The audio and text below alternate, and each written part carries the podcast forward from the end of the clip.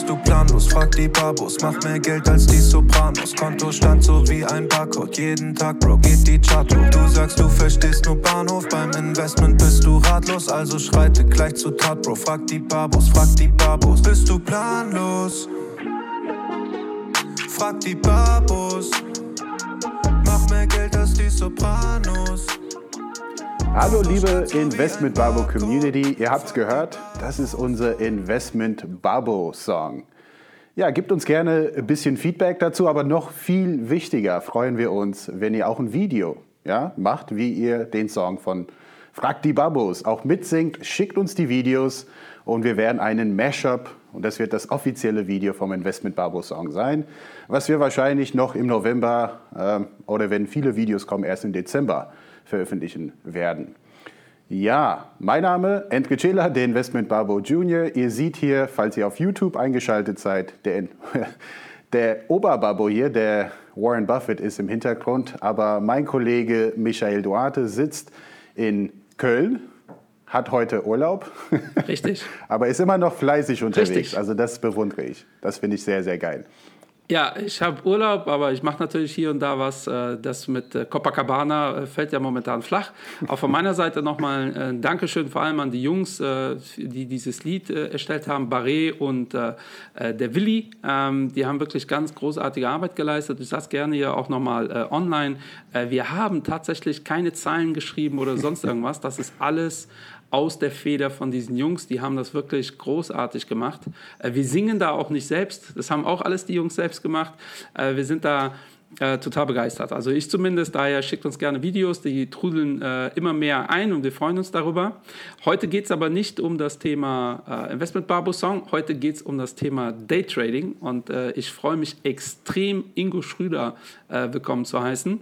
Ähm, bevor Ingo was erzählt, äh, erzähle ich erstmal was. Ingo kenne ich seit mittlerweile knapp zehn Jahren ähm, und Ingo ist auch fleißiger Podcaster. Ähm, verrückterweise nicht über das Thema Daytrading, da erzählt er gleich sicher gleich selbst was zu, sondern äh, tatsächlich ganz basic, wie komme ich an Aktien, an Geldanlage äh, ran. Äh, sein Podcast heißt äh, How I Met My Money, ähm, wenn mich nicht alles täuscht. Und Ingo ist aber tatsächlich darüber hinaus äh, seit Jahren ein fleißiger Daytrader. Äh, hallo Ingo, willkommen bei den Investment Barbos. Wir freuen uns extrem, dass du dabei bist. Willst dich kurz vorstellen? Ja, Hallöchen zusammen. Äh, vielen Dank für die Einladung. Ich freue mich auch, bei so einem coolen Podcast dabei zu sein. Ähm, ja, zu mir. Ich bin äh, 33 Jahre alt, ähm, habe, glaube ich, meine ersten Aktien mit 14 gekauft. Ähm, damals Deutsche Telekom und Cellgen über den NTV Teletext ähm, und bin dann zu meiner Mutter gegangen. Also ich habe nicht über den Teletext gekauft, aber bin zu meiner Mutter gegangen und habe gesagt, ich will Aktien kaufen. Und ähm, die hat mich ganz entgeistert angeschaut, aber ist dann mit mir zur Sparkasse gegangen. Und ja, ein Trade war gut, der andere war scheiße. Ähm, aber ähm, so ist das Ganze eigentlich entstanden. Und wir, Michael, haben uns dann damals auch über die Finanzdienstleistungsbranche kennengelernt. Ähm, dort war ich auch lange Zeit tätig und ähm, bin mittlerweile ähm, habe eine eigene Firma ähm, in der Honorarberatung. Wir haben diesen Podcast, wo wir für Finanzanfänger halt versuchen, Inhalte einfach bildlich darzustellen. Und was ich nahezu täglich mache, zumindest in der Börsenzeit, ähm, von Montag bis Freitag, ist tatsächlich Daytrading mit verschiedensten Produkten. Ja, mega spannend. Also für die äh, Zuhörer, äh, die sich jetzt fragen, was zum Henker ist Teletext, äh, das gibt es immer noch. Das war unser Internet früher. Äh, da konnte man im Fernsehen, auf Seite 200 hatte man die Sportnachrichten, auf Seite 110 hatte man in der Regel äh, die Tagesnachrichten. Äh, da konnte man im Fernsehen so ein paar Infos sich reinziehen. Das gibt es immer noch, aber man muss das mittlerweile in den Fernsehern echt suchen. Ähm, Ingo wird sicherlich auch nochmal zu Gast sein. Zum Thema Honorarberatung wollen wir nämlich nochmal mit ihm sprechen. ich war jetzt auch schon bei How I Met äh, My Money äh, als äh, Gast eingeladen. Also ihr seht, äh, wir äh, sind da freundschaftlich schon ewig verbunden. Ähm, und äh, ich hatte das tatsächlich fast vergessen, dass Ingo Daytrader ist, obwohl wir uns darüber immer wieder auch unterhalten. Ähm, und da passte das natürlich wie Faust aufs Auge, dass wir eine Folge über Daytrading machen ähm, und Ingo halt Daytrader ist. Ähm, Ingo, wie sieht denn so dein, wie bist du dazu gekommen zum Daytraden? Das ist ja eine Sache, eine Aktie zu kaufen, das ist eine andere Sache, äh, Daytrading zu machen. Und äh, für die, die damit gar nichts anfangen können, kannst du das auch kurz erklären, was das eigentlich heißt, Daytrader zu sein?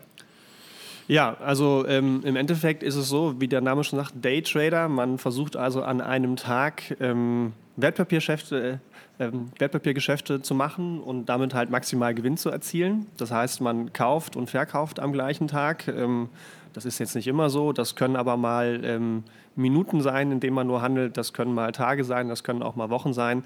Aber es ist eben nicht so, dass man eine Aktie kauft oder einen Fonds und den jetzt langfristig hält, sondern dass man halt versucht, über kurze Zeit Gewinn damit zu machen. Und ähm, das, was ich halt mache, ist, ich kaufe keine Einzelaktien, sondern ich kaufe Zertifikate im äh, genauen Knockout-Produkte. Können wir gleich noch mal ein bisschen näher drauf eingehen. Ähm, wo es im Endeffekt darum geht, dass man äh, mit einem Hebel versucht, mehr Gewinn zu erzielen als mit der Einzelaktie. Heißt zum Beispiel, wenn ich sage, ich kaufe eine Apple-Aktie und die Apple-Aktie macht 1% plus, naja, dann mache ich auch 1% plus. Ähm, wenn ich aber sage, ich kaufe mir zum Beispiel ein Zertifikat, was einen 10er Hebel hat, dann mache ich äh, 10% ähm, plus, wenn die Apple-Aktie 1% plus macht. Aber das Ganze geht natürlich auch äh, andersrum nach unten und dementsprechend ist das auch ein hohes Risiko auf beiden Seiten. Und so sitze ich dann äh, morgens ab 8 Uhr, meistens schon ab 7.30 Uhr, ähm, habe ich halt diverse Apps und News-Ticker, zum Beispiel von der Deutschen Presseagentur, wo ich in Echtzeit Nachrichten bekomme von der Welt da draußen, von Ratings von Unternehmen, ähm, wo dann zum Beispiel gesagt wird, HelloFresh wurde jetzt mit einem neuen Kursziel von, was weiß ich jetzt, 80 äh, ähm, festgelegt und die stehen gerade bei 50, dann hat sowas zum Beispiel viel Potenzial. Oder wenn Trump wieder irgendwas getwittert hat und das ganz frisch ist, dann kann man natürlich auf sowas einsteigen. Und ähm, dann ist das tatsächlich so, dass ich einen Desktop, der, du hast es ja auch schon mal gesehen, Michael, das ja. sieht aus wie ein Pilotencockpit quasi. Ähm, einmal so, was sind das, 100, äh, nicht ganz 180, aber bestimmt 120 Grad, wo man dann so drin sitzt. Und ähm, dann blinkt das wie in so Kinofilmen, wie man das kennt. Immer schön ähm, rot und grün. Rot für fallende Kurse, blau für steigende Kurse mit ganz, ganz vielen Kerzencharts und Analysen, ähm, die man da macht. Und so ist es ganz grob beschrieben, erstmal das, äh, wie mein Ablauf ja, dort äh, aussieht. Ingo, super. Also das klingt wirklich faszinierend. Ähm, das ist irgendwie auch ein bisschen so, so ein Traum von mir gewesen. Also zumindest äh, zu dem Thema Bildschirme, also 20 Bildschirme zu haben. Aber äh, was du da sagst, ist sehr, sehr interessant. Äh, zumal äh, da fließt auch richtig viel Geld da ein, denn ähm, das ist eine Investition gewesen. Das heißt, man braucht auch die richtigen Instrumente oder kann man auch Daytrading einfach mit einem Laptop machen und das Ganze auch langfristig? Definitiv. Also man kann es mit einem Laptop machen. Man sollte, also die technischen Voraussetzungen sind recht überschaubar. Man sollte halt eine Bank finden, die A, das Ganze kostengünstig abwickelt. Das wäre, ähm, wenn wir über Tipps sprechen, wie man das machen äh, sollte, würde ich halt immer schauen. Zum Beispiel, ich weiß, Freunde von mir, die machen das über Trade Republic zum Beispiel, wo der Trade halt einen Euro kostet ähm, und man dort auch Zertifikate handeln kann, zwar nur von einem Anbieter, von HSBC, aber ähm, so kann man kostengünstig auch mit kleinerem Geld mal mit 100, 200 Euro in so eine Sache einsteigen. Wenn man das bei typischeren Banken macht, dann können auch mal schnell 10 bis 15 Euro pro Trade, also wenn ich kaufe und verkaufe, sind schon 30 Euro. Ja, wenn ich das dann mit 100 Euro mache, mm, dann muss ich schon ziemlich viel Rendite machen, damit ich überhaupt wieder auf plus minus null komme. Ähm, von daher ist es eher die Bankvoraussetzung, die man dort klären sollte.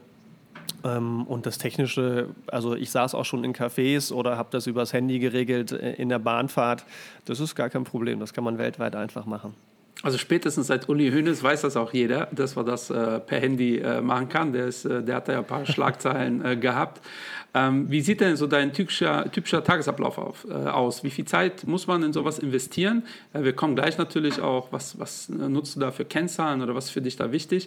Ähm, aber mhm. ich glaube, weil ich, wir kriegen so viele Anfragen, Daytrading, ich glaube, das ist etwas, was junge Leute, junge investmentaffine Leute halt gern machen wollen. Und ich glaube, Ingo hat schon was ganz Wichtiges gesagt. Wenn ihr mit sowas starten wollt, startet bitte mit äh, kleinen Summen. Ja? Oder ihr startet äh, äh meiner Meinung nach noch idealer äh, mit so einem ähm, äh, Fake-Account oder so, so einem ähm, Demo-Account. Demo ich glaube, äh, Plus 500 bietet sowas an, da kann man sich anmelden und dann kann man so tun, als ob man 10.000 Euro hätte und dann loslegen.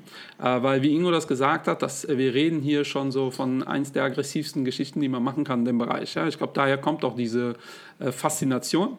Aber wie sieht so dein Tagesablauf aus? Du hast gerade gesagt, halb acht äh, bist du dann wahrscheinlich schon am mhm. Rechner und checkst du die Nachrichtenlage. Und wie geht das dann weiter? Genau, also ich wollte noch mal vielleicht kurz als Tipp dazu, wo man das auch ganz gut mal ausprobieren kann mit einem realen Portfolio, ist Wikifolio. Da kann Ja. man auch Testportfolios erstellen und da kann man auch mit äh, Zertifikaten, aber Einzelaktienfonds und allem möglichen handeln. Also da auch ein kleiner Tipp.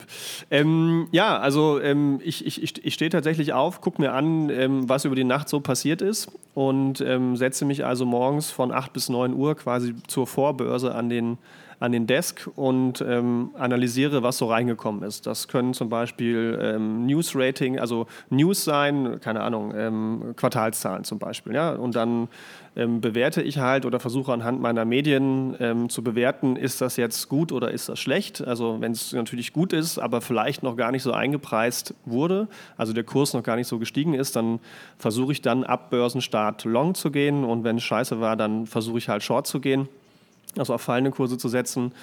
Und ähm, das sind so Quartalszahlen-Impulse, das können Buy-Ratings oder Sell-Ratings sein natürlich, das können aber auch charttechnische Dinge sein, wo ich sehe, okay, ähm, kann man sich so vorstellen, wenn man ähm, quasi irgendwo einen Deckel drauf hat und dieser Deckel wird durchbrochen, dann wird quasi viel Potenzial, Energie freigesetzt. Ähm, äh, da kann man auch von Momentum-Strategien sprechen. Und ähm, das sind dann so Dinge, die analysiere ich und dann blinkt das im Endeffekt den ganzen Tag. Und ähm, ich habe es immer mit einem Auge im Blick, habe Push-Nachrichten auf dem Handy, die ich bekomme für die ähm, Dinge, die ich investiere. Und meistens ist es dann aber so, dass ich so um 9 Uhr häufig mal so drei, vier Dinge, Positionen trade. Meistens so im fünfstelligen Bereich pro Trade. Und ähm, das ist dann im Endeffekt ähm, das, was passiert. Und dann ähm, je nachdem, wie natürlich so ein Tagesablauf ist, wenn, wenn zum Beispiel EZB-Sitzungen anstehen oder FED-Sitzungen abends anstehen, ähm, dann sind das natürlich ähm, Dinge, die man vorher recherchiert haben sollte, wann solche Events passieren, da sie den Markt bewegen und damit natürlich auch Einzelaktien, wenn man darauf setzt. Und gerade noch dann umso mehr, wenn man auf Hebel gesetzt hat. Ähm, aber das sind natürlich dann auch der amerikanische Börsenstaat, der nochmal relevant ist. Ähm, und so ähm, bin ich den ganzen Tag, wenn ich nicht selbst in Terminen sitze oder Podcasts aufnehme, ähm, immer mit einem Auge dabei und beobachte quasi, um auf Basis dessen Jetzt- zu handeln. Aber du sitzt nicht den ganzen Tag am Rechner mit dem, mit dem Finger auf dem Verkaufsknopf äh, und äh, wartest äh, äh, ab. Äh, so muss man Nee. sich das nicht vorstellen. Nee, das nicht unbedingt, aber es, also was über die Jahre mir schon hilft, ist, wenn du so eine gewisse Dynamik siehst. Also wenn du zum Beispiel feststellst, der DAX, ne, du willst jetzt eine, eine ähm, Delivery Hero kaufen, ja. Ähm, und äh, der DAX fällt um 0,5 Prozent stetig und Delivery Hero geht gegen den Markt, die fallen gar nicht zu dem Punkt. Ja, und dann stellst du natürlich durch Beobachtungen intraday eine gewisse relative Stärke fest.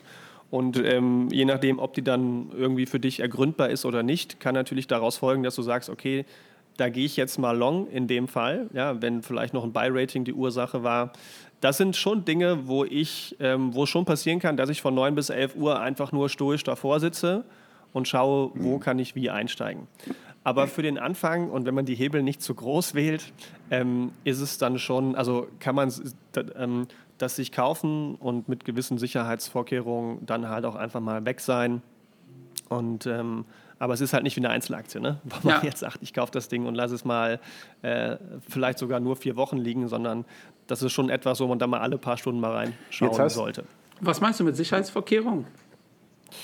Ja, also dass man ähm, A, mit einem gewissen Mindset in die ganze Sache reingeht, dass man halt sagt, okay, ich habe einen Plan.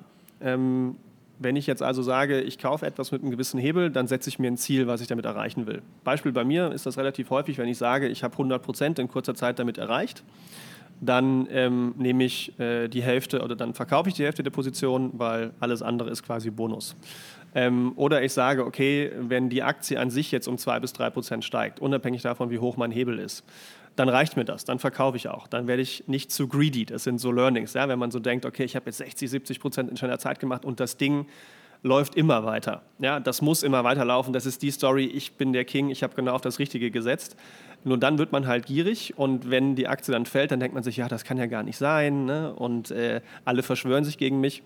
Ähm, dass man da also äh, ein Setup für sich wählt, wann steige ich auch wieder aus aus der Sache, sowohl nach oben, was natürlich in dem Fall positiv ist, aber auch nach unten. Also wenn die Aktie nicht so reagiert, wie ich möchte und mein, mein, mein Hebel dementsprechend auch nicht, dann muss man halt auch mal sagen, ich ähm, verkaufe das Ganze, wieder bei Verlust.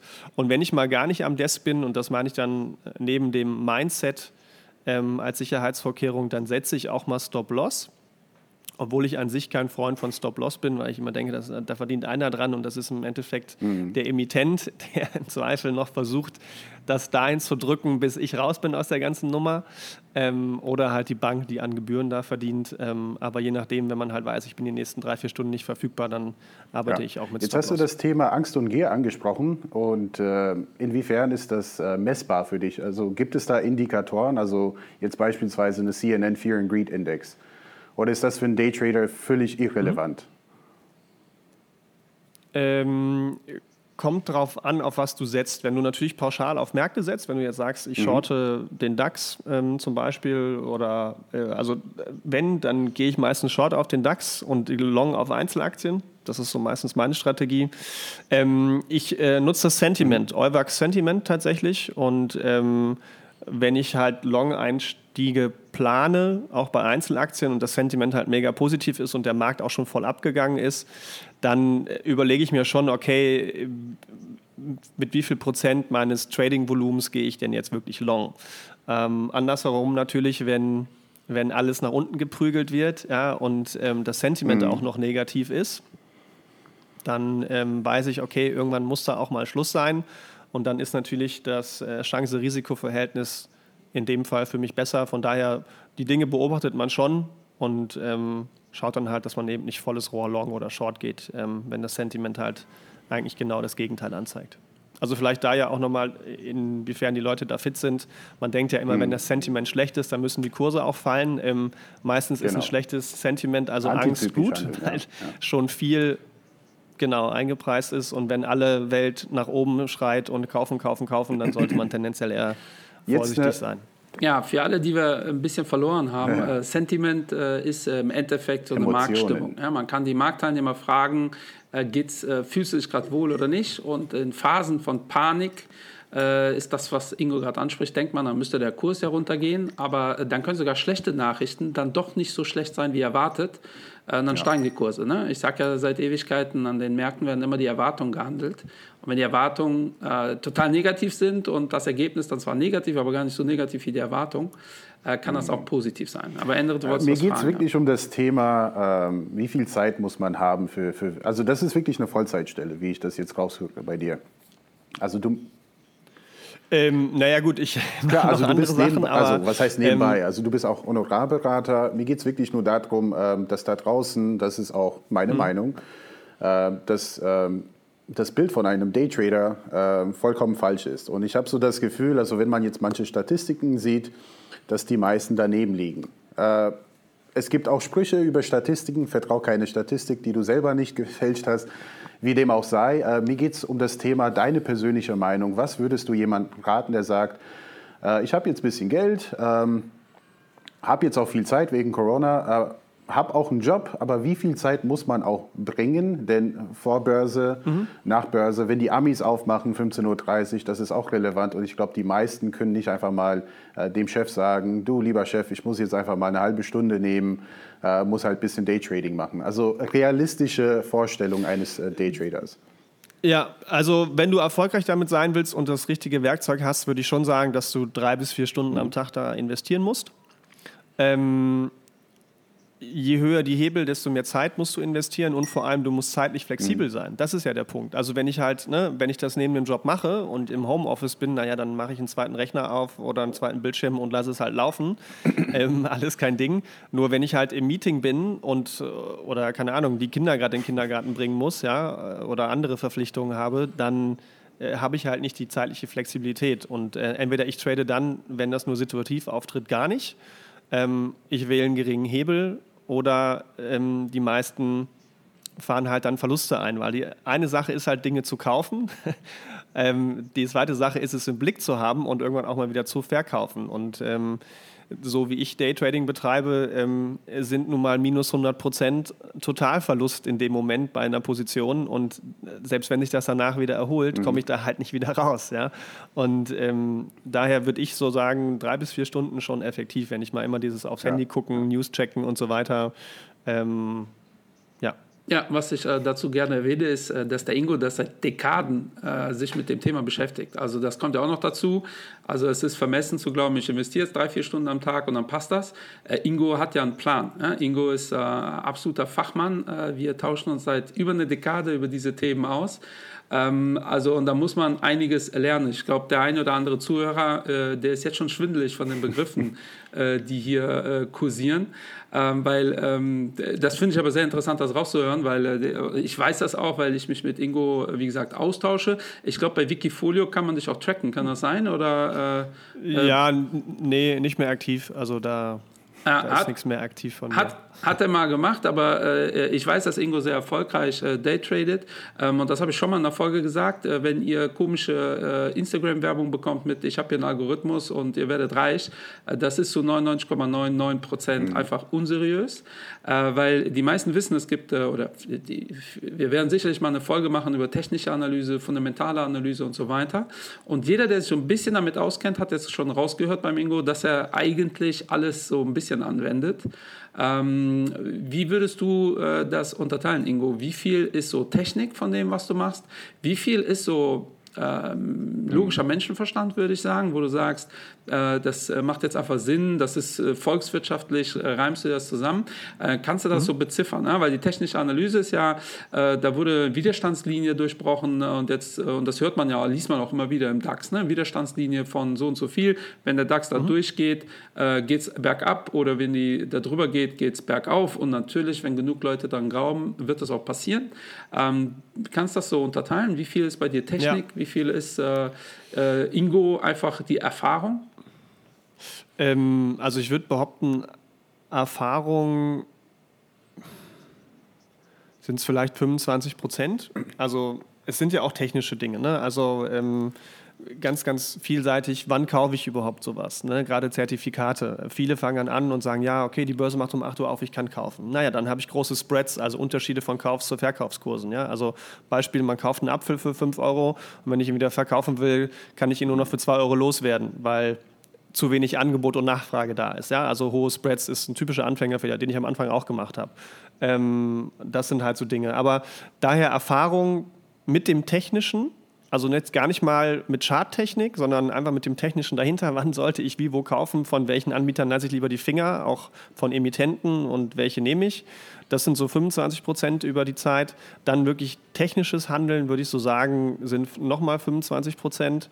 Und 50 Prozent ist dann News gepaart auch wieder mit Erfahrung. Also dass du zum Beispiel sagst, ne, passendes Beispiel Corona.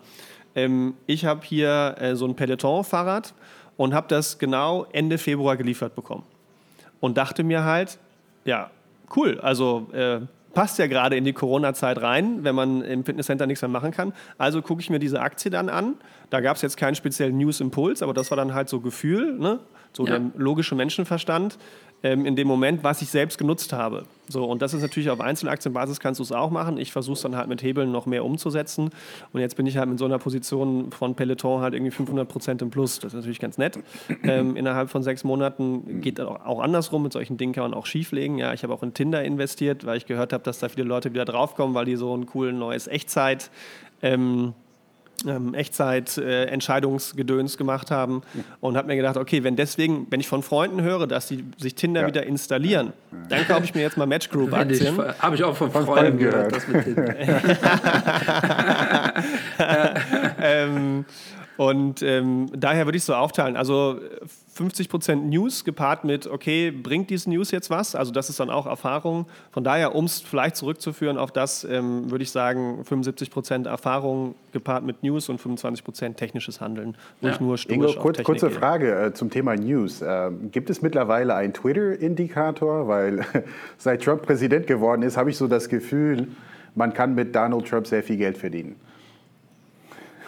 Ja, bestimmt. Die Frage ist halt immer, ähm, also ähm, ich meine, sowas wird ja in Echtzeit ziemlich schnell mhm. eingeplant und ähm, dann muss man tatsächlich in dem Moment am Desk sein. Ne? Also ich weiß noch, dass ich einmal einen Short Trade gemacht habe, wo Trump mit dem China-Ding gesagt hat, okay, ich melde mich in drei Stunden und dann geht es richtig los. Ähm, das natürlich, also dann stand der Dow Jones bei, äh, weiß ich nicht, 1% plus und Schubs war noch bei 0,3. Und da muss man halt für sich die Entscheidung treffen, gehe ich jetzt noch mit Short auf die Seite, was ich dann in dem Moment getan habe. Ähm, und am Ende standen wir bei minus 3 oder so. Ne? Das muss halt super schnell passieren, weil die Märkte halt in 0, nichts diese Dinger einpreisen.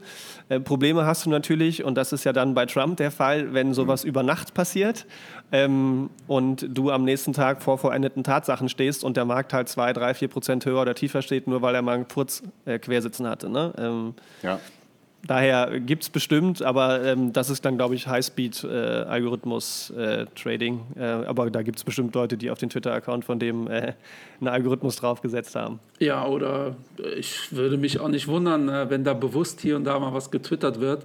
Äh, für alle, die das interessiert, äh, das Buch Flashboys ist zu empfehlen. Da geht es um Ultrafrequenzhandel. Mhm. Ähm, da gibt es ja auch Player, die, also das sind da tatsächlich Algorithmen, die unfassbar schnell in Millisekunden rein und rausgehen. Ähm, ist auch so eine Frage, ob das überhaupt legal ist oder nicht, aber äh, da sind die Gesetze äh, ja immer deutlich langsamer als die mhm. technische mhm. Entwicklung. Ähm, äh, Finde ich äh, mords äh, spannend.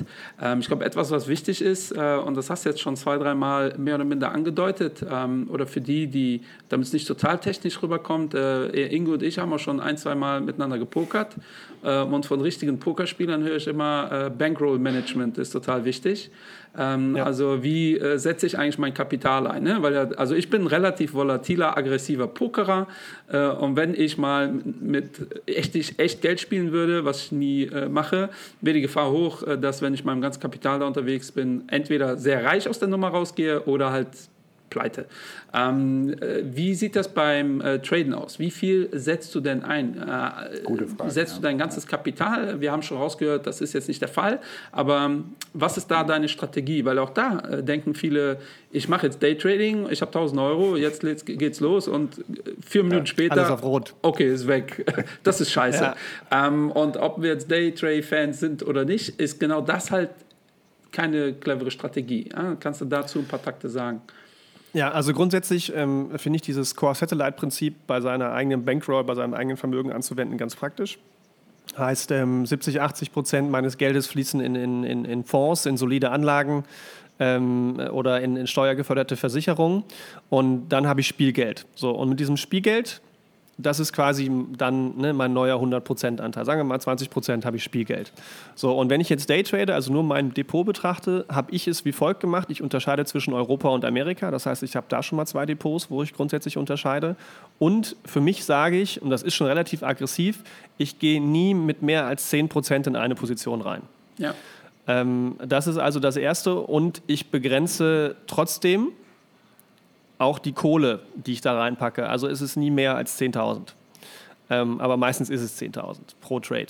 So, und ähm, das ist im Endeffekt das, was ich versuche, ähm, A, da zu steuern vom Bankroll-Management und dass ich auch den Hebel nicht zu groß wähle. Ne? Also meistens geht das auch nicht, ehrlich gesagt.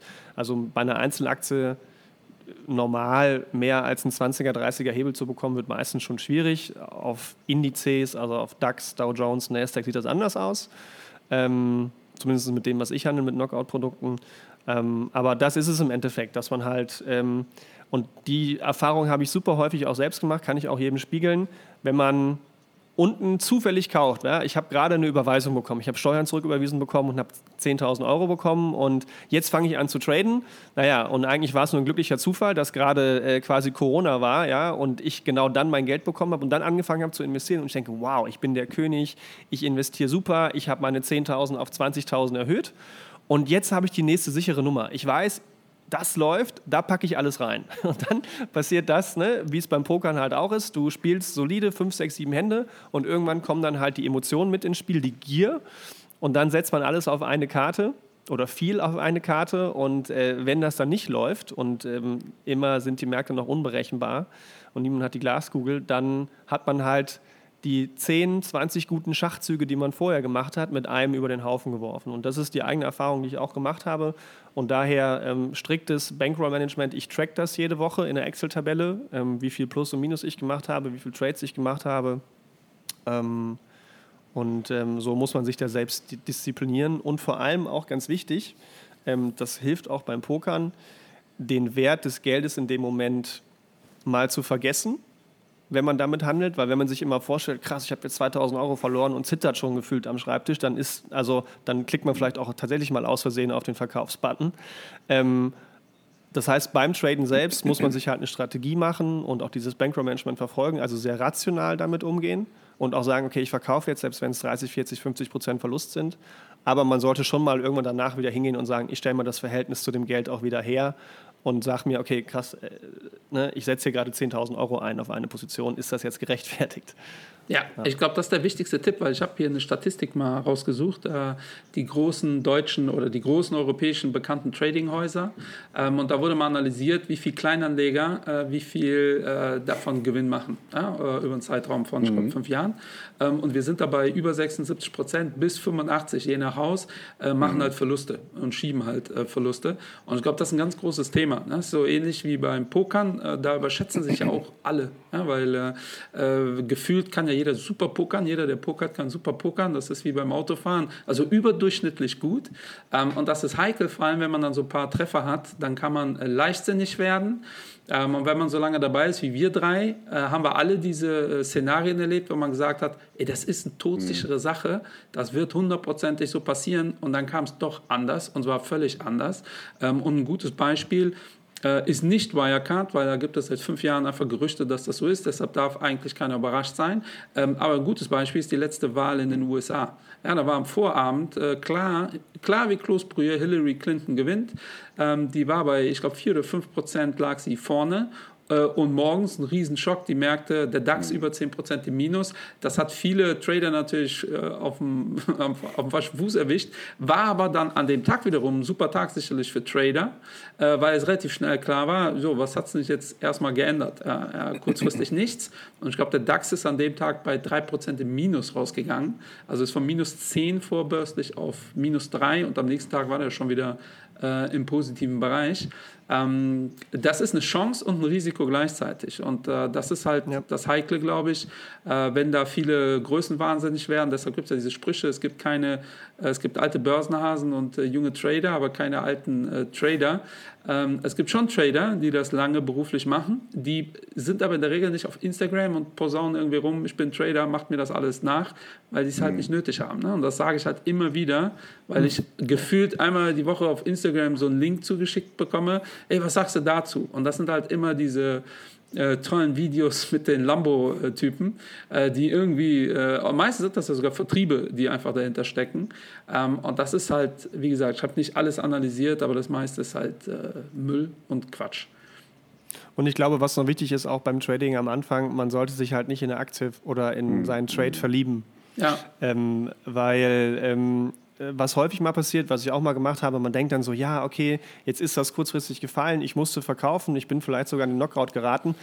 Jetzt kaufe ich nochmal nach, weil jetzt sind sie ja unten und dann profitiere ich wieder davon und, und hole mir mein Geld wieder nie eine Aktie hinterherlaufen, ähm, sowohl auf Einzelaktienbasis als auch nicht im Trading. Ähm, das ist äh, eins der größten Learnings, wenn, wenn so ein Ding mit Verlust äh, da rausgeht und es vielleicht danach nochmal deutlicher fällt, okay, dann kann man drüber nachdenken, das nochmal zu kaufen, ähm, je nachdem, wie die fundamentale äh, Lage ist. Aber ansonsten sowas nie hinterherrennen. Ich glaube, das ist auch ein typischer Fehler, dass man sich in, in so Trades halt verliebt und dann läuft das und läuft das und dann denkt so, okay, jetzt, wenn es mal nicht läuft, das kann ja nicht sein, ne? wie gerade erwähnt. Und man kann davon dann auch nicht loslassen. Und äh, das da als Tipp, glaube ich, ich glaube, man sollte sich jeden Tag wieder so dran setzen, als wäre es der erste Tag und als würde man neu bewerten. Ja. Weil ansonsten, ähm, äh, ja, wenn es gut läuft natürlich, dann äh, vervielfachen sich solche Positionen, aber man sollte immer bewerten, mhm. würde ich das jetzt nochmal so kaufen? Und dann für sich halt eine Strategie entwickeln, okay, wenn nicht, wann verkaufe ich denn dann, egal jetzt, ob Plus äh, oder Minus. Ja, das gilt übrigens ganz, auch für ganz kurz, Du hast, genau Michael, eine, eine, schöne Statistik erwähnt und äh, dazu kommt noch, dass die meisten untereinander, ne, das mag ja auch so sein, aber äh, viele Leute kaufen deshalb eine Aktie, weil sie von Person XY gehört haben, tolle Aktie. Muss ich auch haben. Da kommt das Thema Gier. Ähm, aber viele reden nur über positive Erfahrungen fairerweise, das muss man auch sagen. Also beispielsweise ähm, habe ich dieses Jahr Wirecard zweimal äh, getradet und einmal, ich auch. einmal viel zu früh bei 32 gekauft und dann mitbegleitet ein Stück weit nach unten Und dann irgendwann bin ich bei 1 Euro eingestiegen und die sind noch auf 3 Euro dann gestiegen und da habe ich dann quasi meine Verluste wieder gut gemacht. Am Anfang habe ich natürlich auch nur über die gute Erfahrung gesprochen, aber ich dachte, das ist ja eigentlich noch gut ausgegangen. Lass mal auch über die schlechte Erfahrung reden, dass ich halt in der Hoffnung ähm, eingestiegen bin, dass Wirecard bei 32 viel zu günstig war. Sie haben sich getäuscht, dass sie wieder Richtung 100 gehen. Also ich hatte schon wirklich das Geld vor Augen. Ja? Ähm, deshalb meine Frage wäre, was war die beste Erfahrung, die du gemacht hast und was war die schlechteste Erfahrung, die du mal äh, an einem Tag oder über mehrere Tage gemacht hast? Ich glaube, das, das würde den meisten dann auch mal äh, ja, auf den Boden bringen, dass man sieht, man kann aber auch viel Geld verlieren, aber man kann auch viel Geld machen. Ja, also ähm, beste Erfahrung gibt es einige, also wo ich mit einem Trade sechsstellig Gewinn gemacht habe, wow. tatsächlich. Ähm, zum Beispiel mhm. HelloFresh war so ein Beispiel. Ähm, aber ähm, wo man auch durch solche News nachts aufwacht oder morgens aufwacht und sich so denkt, okay, alles ist 5% tiefer, du bist mit einem 20er Hebel drin, äh, 5 mal 20 sind äh, 100 und minus 100 und du weißt, du machst deinen Account auf und es ist alles im Knockout, mhm. du kannst auch nichts mehr tun. Ähm, und ähm, das ist richtig scheiße. Also ähm, Schwankungen von, von äh, sechsstelligen Bereichen innerhalb von, von mehreren mhm. Wochen sind total normal. Und ähm, das, also zum Beispiel vor ein paar Tagen habe ich Shop-Apotheke gekauft, ähm, wo die ein bisschen weiter unten waren ähm, Erster Tag super, danach ging es wieder runter. Ähm, und ich konnte, und dann äh, ja, gab es ein anderes Problem technischerseits, wo das falsch angezeigt wurde bei meinem Broker. Ich dachte, die wären noch im Plus. Dabei waren sie schon im Knockout. Und ähm, ja, dann sitzt man halt da und denkt, ja, puff, 10.000 Euro weg. ähm, und da muss man tatsächlich einfach rational sein, weil ich glaube, wo man als Trader den größten Gewinn daraus zieht, ist die Verluste zu begrenzen oder sich mit den Verlusten abzufinden. Weil was, glaube ich, passiert ist, man versucht die wieder schnell wiederzuholen. Also das, was man gerade verloren hat, versucht man schnell wiederzuholen. Und dann kauft man in dem Moment, wo es eigentlich eine scheiß Situation ist, um es wieder rauszuholen, dann wird es noch schlimmer. Also es potenziert sich sogar ja noch an der Stelle.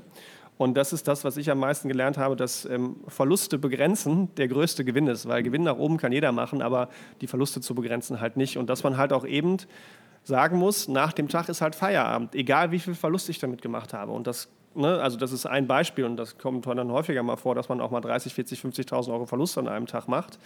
Ähm, und man erzählt dann immer nur, ja, guck mal, ich habe so und so viel Gewinn gemacht, aber den Verlust erzählt man natürlich nicht und das macht man halt dann selbst mit sich aus. Und ich glaube, dieses mit sich selbst ausmachen, das ist Erfahrung. Ähm, auch psychologisch eine Riesenhürde, weil man sich halt einfach nicht vorstellen darf, okay, wie viel Geld war das gerade, was ich da verbrannt habe, weil dann mache ich mhm. mir einen riesigen emotionalen Stress und dann treffe ich für die Zukunft schlechte Entscheidungen. Das, das kennt, ist das, äh, was dich dann so runterzieht. Ja, das kennt auch jeder vom Poker, ne? dass einer so eine ganz unglückliche Hand äh, verliert. Also keine Ahnung, zwei Könige treffen auf zwei Asse, der äh, mit der Königin gewinnt auch noch. Und dann äh, neigt ein nicht so guter Pokerspieler dann so ein bisschen Harakiri zu werden. Vor allem, wenn er das Gefühl hat, ja. ich habe eh nicht mehr so viel Geld. Ob das rational so stimmt oder nicht. Und äh, die werden in der Regel dann auch relativ schnell äh, ausgenommen, weil die dann so ein bisschen durchdrehen. Ja? Das kennt auch jeder, hat jeder mal erlebt. Und da gibt es schon viele Analogien. Ähm, und das hat nichts damit zu tun, das äh, ist für die Investmentindustrie, äh, es hat nichts damit zu tun, dass das äh, alles äh, Spieltisch und Casino ist. Das hat eher was damit zu tun, äh, dass unsere Entscheidungen äh, ähnlich ja immer aufgebaut sind. Also ähm, Spieltheorie äh, ist ja ein ganz wichtiges Element mittlerweile in der Finanzindustrie, äh, dass wir analysieren, wie treffen wir Entscheidungen, vor allem in so einem Spielkontext. Und da treffen wir andere Entscheidungen, als wenn es zum Beispiel um Leben und Tod gehen würde. Ähm, und das ist schon sehr interessant. Gibt es denn, äh, weil ich sehe schon, äh, wir könnten, wir werden sicherlich auch eine zweite Folge dazu machen, wenn du Bock hast, Ingo. Äh, gibt es denn Klar. so eine Konstellation, so eine technische, wo du sagst, dann muss ich rein, dann gehe ich blind rein? Also wenn dieses Szenario mhm. eintrifft, äh, dann kann ich das fast automatisieren. Ja, also da gibt es zwei Situationen, äh, die ich ad hoc sagen kann. Also stellen wir uns mal vor, ähm, wir nehmen mal eine deutsche Aktie, nehmen wir mal Delivery Hero, ja, weil man ja. die erkennt vom, vom Essen liefern. Nehmen wir mal an, ähm, Delivery Hero steht gerade bei 100 und ähm, Goldman Sachs als großes Analysehaus sagt, ähm, wir haben die vorher eingestuft auf Verkaufen. Wir würden also nicht empfehlen, die zu kaufen. Im Gegenteil, wir empfehlen eher zu verkaufen. Unser Kursziel ist 90. So, und die Aktie steht jetzt bei 100 und ist quasi kurz vor ihrem Allzeithoch. Ja, also äh, ist auf dem Weg in neue Höhen. Und jetzt kommt Goldman Sachs am Tag, also wenn die Börse schon läuft, raus und sagt, pass mal auf, wir ändern unsere Meinung komplett. Wir sagen jetzt statt verkaufen, kaufen und unser Kursziel ist statt 90 150. Das heißt, ich habe erstmal quasi automatische Kundschaft durch die Kunden von Goldman Sachs, die ja quasi die Empfehlung bekommen, äh, bitte kauft diese Aktie nach dem Motto. Ich habe ein Potenzial von 50 Prozent und die Aktie geht auf neue Hochs. Ähm, das ist für mich Intraday ähm, quasi ein automatischer Kauf. Ja. Also, ähm, weil quasi Charttechnik zusammenkommt, ja, also relative Stärke, Ausbruch auf neue Hochs. Eine einflussreiche Investmentbank ändert ihre Meinung komplett und sie rufen auch noch ein Kursziel aus, was 50 Prozent Potenzial mit sich bringt. Und das führt häufig zu ein bis zwei Tagen Kurssteigerungen, die wahrscheinlich in dem Moment bei 10 bis 15 Prozent liegen. Ähm, und sowas kann man zum Beispiel automatisch äh, nutzen. Oder zum Beispiel Prognoseerhebung. Ne? Wenn, wenn also, ah, gut, da muss man aber vorsichtig sein. Ähm, nee, wir nehmen mal nur das erstmal an der Stelle. Prognoseanhebung ist auch immer so eine Sache, nur um da mal kurz einzusteigen. Also es kann zum Beispiel sein, dass ein Unternehmen die Prognose anhebt, also sagt, wir arbeiten erfolgreicher als vorher, aber genau das auftritt, was du vorhin beschrieben hast, dass das eigentlich mhm. schon eingepreist ist. Ja, und man denkt sich, ey, die haben doch gerade um 20 Prozent ihren, ihren Jahresumsatz angehoben, dass sie den machen werden. Warum fallen die denn jetzt? Ja. ja. Und man denkt sich, das kann doch gar nicht sein.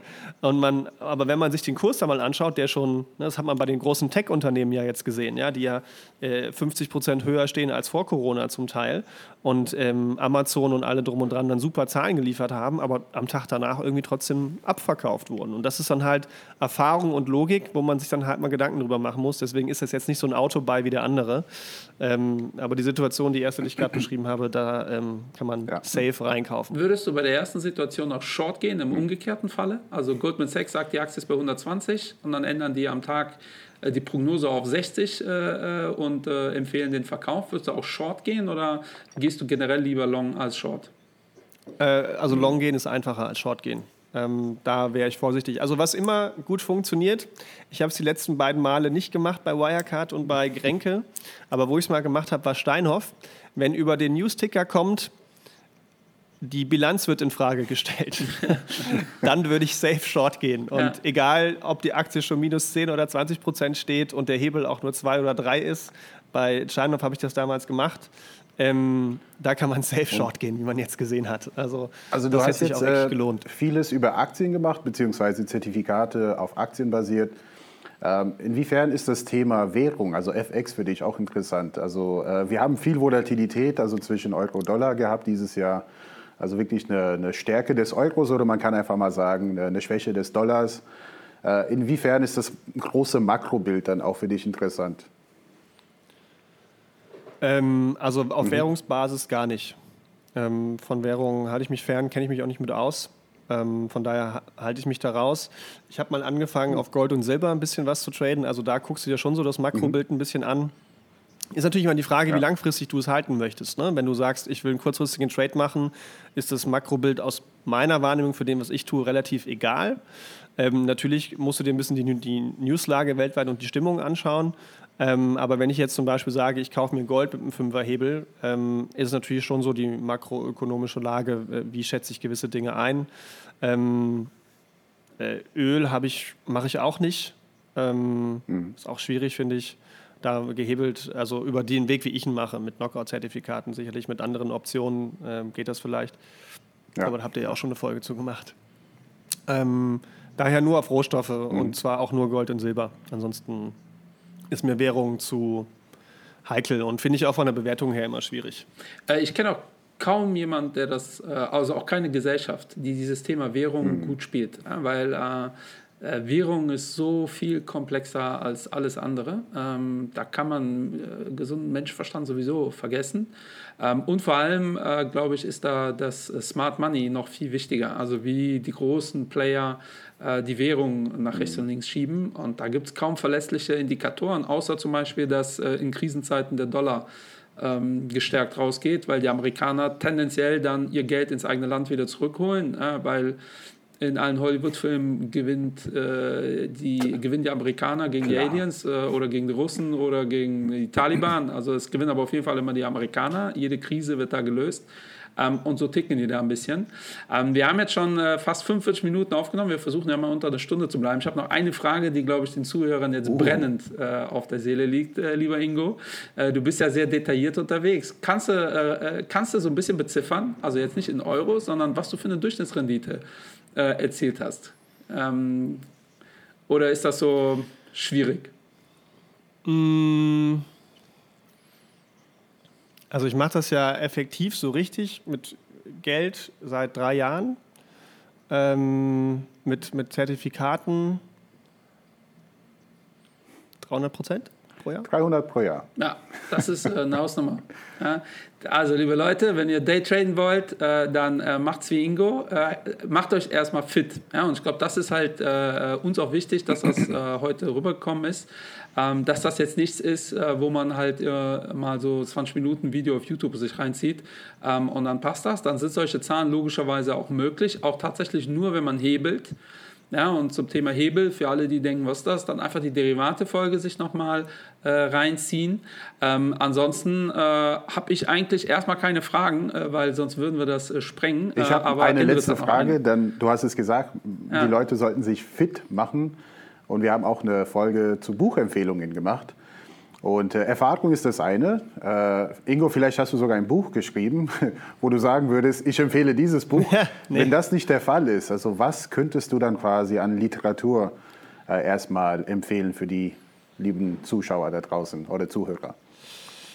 Also ich muss ganz ehrlich sagen, ähm, ich habe irgendwann mal von HSBC so ein Buch bekommen, so einen fetten Schinken, ähm, wie, wie Derivate und Zertifikate funktionieren. Den habe ich mir durchgelesen und versucht zu verstehen. Ansonsten, auch wenn es ganz komisch klingt, ist das bei mir viel mhm. Learning by Doing gewesen. Also ähm, jetzt unbezahlte Werbung, was ich ganz cool finde als Plattform. Ähm, und wenn man bereit ist, ein bisschen Kohle im Monat dafür auszugeben, so 20 bis 30 Euro, ist Trader Fox, finde ich super. Das ja, nutze ich. Die kenne ich auch. Ja. Ähm, das ist ein cooles Analyse-Software-Tool, wo man halt einfach mal viele Kurse sich auch mal gewisse Dinge anschauen kann äh, und Dinge mitbekommt. Ähm, DPA mhm. Newsticker finde ich immer spannend, weil man halt in Echtzeit äh, Nachrichten bekommt. Ähm, ansonsten ist das viel einfach mal machen, auch auf die Fresse fliegen damit, ähm, Verluste in Kauf nehmen und wieder aufstehen und versuchen es besser zu machen.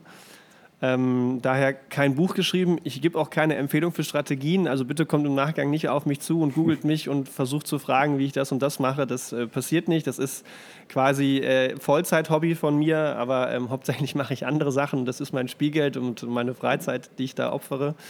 Ähm, das ist mir nochmal wichtig an der Stelle zu sagen. Nicht, dass jetzt jeder denkt, ich habe jetzt die eierlegende Wollmilchsau hier erfunden. Ähm, das hat viel mit Eigendisziplin zu tun und ähm, Erfahrung. Und bei mir werden auch wieder andere Zeiten kommen, wo es nicht so gut läuft. Ähm, aber ansonsten finde ich da Trader Fox ganz gut und ich habe jetzt auch keine speziellen Bücher gelesen. Ähm, das ist viel, viel Erfahrung. Erfahrung. Genau so ist es. Michael, gibt es noch was von deiner Seite? Nein, also von meiner Seite bleibt äh, mir eigentlich nur übrig, mich zu bedanken bei Ingo. Äh, ich glaube, wir konnten hier wirklich einiges an äh, Infos rüberbringen, vor allem seriös. Und es ist gar nicht so einfach, einen seriösen Trader ausfindig zu machen. Und Ingo, wie gesagt, kenne ich jetzt, äh, glaube ich, eine Dekade oder vielleicht sogar ein bisschen länger. Äh, Ingo wird uns bestimmt auch nochmal ähm, besuchen, entweder zu einer zweiten Folge oder zu dem Thema Honorarberatung. Da planen wir auch eine Folge. Ähm, ich möchte mich bedanken. Hört euch gerne den Podcast von Ingo an, How I Met My Money. Ist wirklich ganz hervorragend. Da geht es natürlich nicht so äh, in die Tiefe. Also wenn ihr jetzt Kopfschmerzen habt nach der Folge, dann hört euch Ingos Podcast an. Da äh, wird wieder alles runtergebrochen. Er macht das mit der bezaubernden Lena, die äh, ja nicht so finanzaffin ist und sie stellt halt dann die naiven Fragen, wenn man so möchte. Äh, und das meine ich jetzt nicht böse, äh, sondern äh, tatsächlich ist das ein riesen Mehrwert. Ähm, und ja, von meiner Seite vielen Dank für alles. Wir sehen uns nächste Woche, laden wir die nächste Folge hoch. Die ist auch schon gedreht. Da wird's, das ist eine Sonderfolge. Da wird es gehen um Kleidung. Kleidung und Etikette. Also wieder was völlig anderes, äh, fanden wir aber auch sehr lustig. Äh, ja, für äh, die letzten Worte überlasse ich dir, äh, lieber Endrit. Ingo. Ja, mit deiner so Vielen lieben Stimme. Dank erstmal. Äh, ein Riesenmehrwert, auch für unsere Zuschauer, aber auch für mich persönlich. Ich bin jetzt nicht der Daytrader. Freue mich, wenn ich immer was dazu lernen kann. Äh, ich bin eher auf der Long-Seite wie der Buffett hier. Denn äh, da ist man sicher über 10, 20, 30 Jahre fett im Plus. Und äh, zwischendurch gibt es auch ein paar Trades, also wie schon erwähnt mit Wirecard. Also ich freue mich auf die zweite Folge, also wenn du Bock hast. Und äh, gerne, wir können sehr gerne, gerne sehr, mehr sehr gerne. Und jetzt kommt der Investment Babo Song nochmal zum Schluss. Und äh, genau, äh, jetzt kommt es und wir freuen uns auf die oh. Videos von euch. Folgt uns auf YouTube, auf Twitter, LinkedIn. Wir sind wirklich überall, auf Instagram natürlich auch. Und äh, wenn ihr Empfehlungen habt für weitere Podcasts, schickt uns einfach mal ein paar Messages auf wo auch immer. Wir freuen uns drauf. Bis bald wieder. Ciao. Bis dann und vielen Dank, dass ich da sein durfte. Frag die Babos. Mach mehr Geld als die Sopranos. Kontostand so wie ein Barcode. Frag die Babos.